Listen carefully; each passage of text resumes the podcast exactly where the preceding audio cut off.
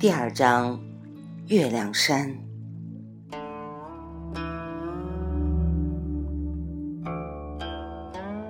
当我头一次听说终南山的时候，我既不知道他们的位置，也不了解他们的重要性。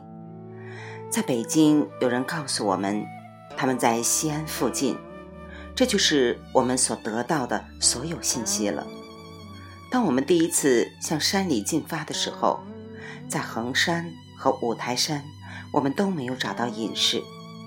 于是史蒂芬和我搭上一列火车向南进发。我们结束了与两个西安商人共享一个车厢分隔间的旅程。他们中的一个人曾经听说过终南山，说他在西安南面的某个地方，但这就是他所知道的一切了。在汉语里。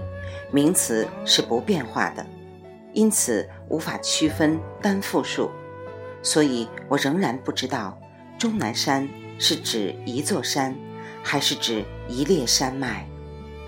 几天以后，我发现它既指一座山，又指一列山脉。回到台湾以后，我了解到，它所指的远远不仅是山脉，在现代。有一列大得多的山脉，叫秦岭。终南山只包括秦岭最北端的那一列东西走向的山脉。秦岭这个词，大约两千年以前才开始使用的，即在古秦国统一中国之后的一段时间，秦国的祖先世居于秦岭以北的渭河平原上。秦国就是以那里为基础统一中国的。今天，地理学家、气象学家、博物学家和历史学家都认为秦岭是南北中国的分界线。自从一百万年以前这列山脉隆起以后，它对中国的温度和降雨类型一直有着极其重要的影响。冬天阻止冷空气南下，夏天阻挡潮湿的空气北上。小麦、小米和玉米是秦岭以北的主要农作物，秦岭以南是水稻。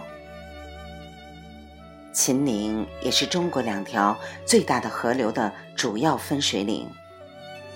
秦岭北坡的溪流注入黄河的主要支流渭河。而南坡的溪流则注入长江的主要支流汉水。在古代，有旱灾的时候，这里的官员们前来祈雨的地方。但是在“秦岭”这个词开始使用之前的一千年，中国人把这整列山脉称为终南山，有时候他们又把它简称为南山。《诗经》一书中。在至少创作于三千年前的诗篇里，提到了它。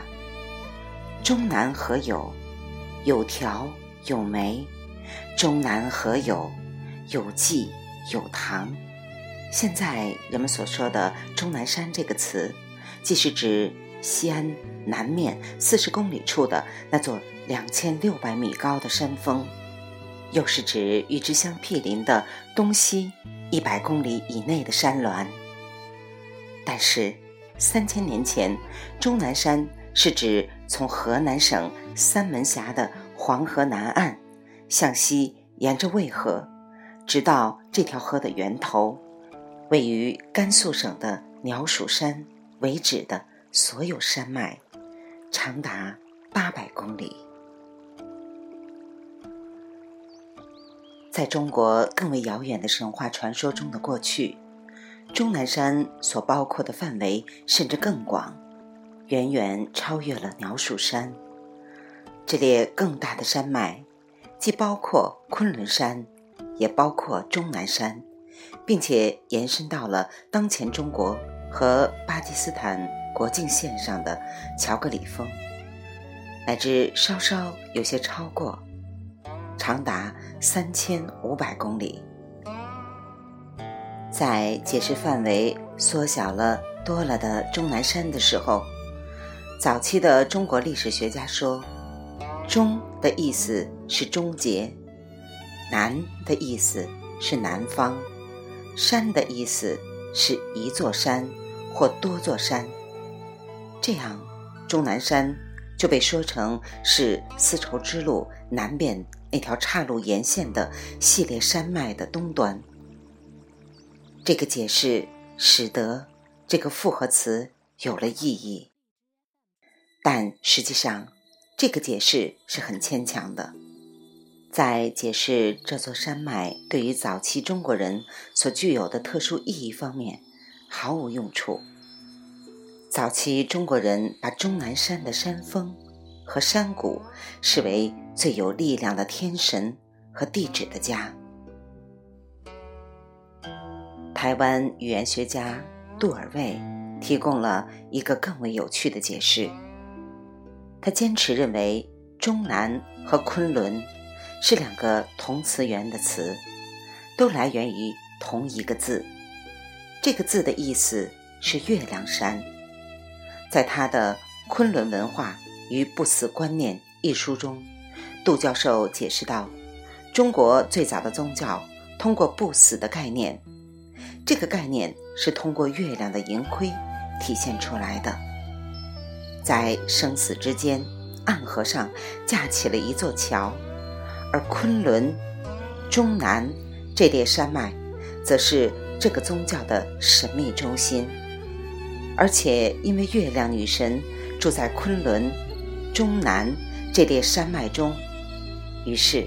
这里就成为某些人前来试图接近月亮的神德和他的力量的根源的地方。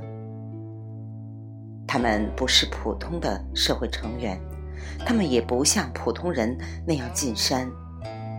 他们走着雨步，像一只受伤的野兽那样，拖着一只脚，以唤起山神的同情，像大雨一样。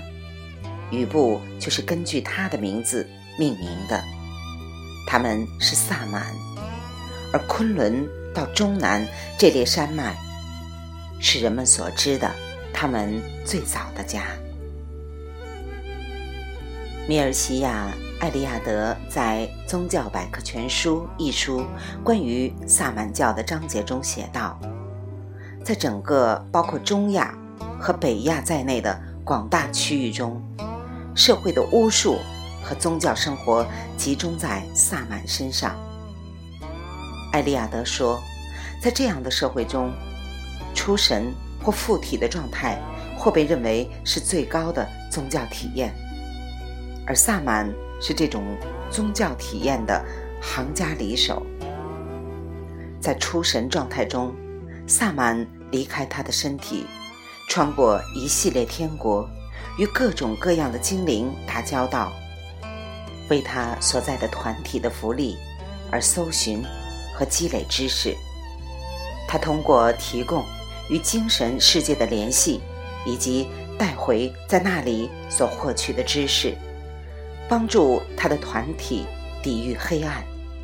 但是与此同时，他又生活在他所保护的团体之外。根据艾利亚德所说，一个被称为萨满的人，寻求着孤独，变得心不在焉，喜欢在森林或者人迹罕至的地方漫游，有幻觉，在睡眠中唱着歌。假如这段话不是描述萨满学徒入门时期的出神状态的话，那么它也很可能适用于遵循隐士传统的人。在古代中国，这两者是紧密联系的。在追寻他们的渊源的时候，有一篇最早也是最重要的文章，它记载了夏朝皇帝，同时也是萨满的起。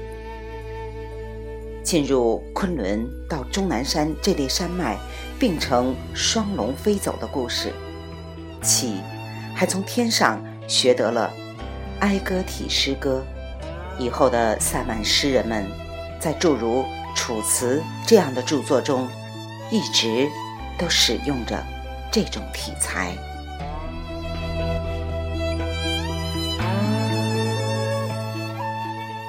未完待续，来自清音儿语子青分享，欢迎订阅收听。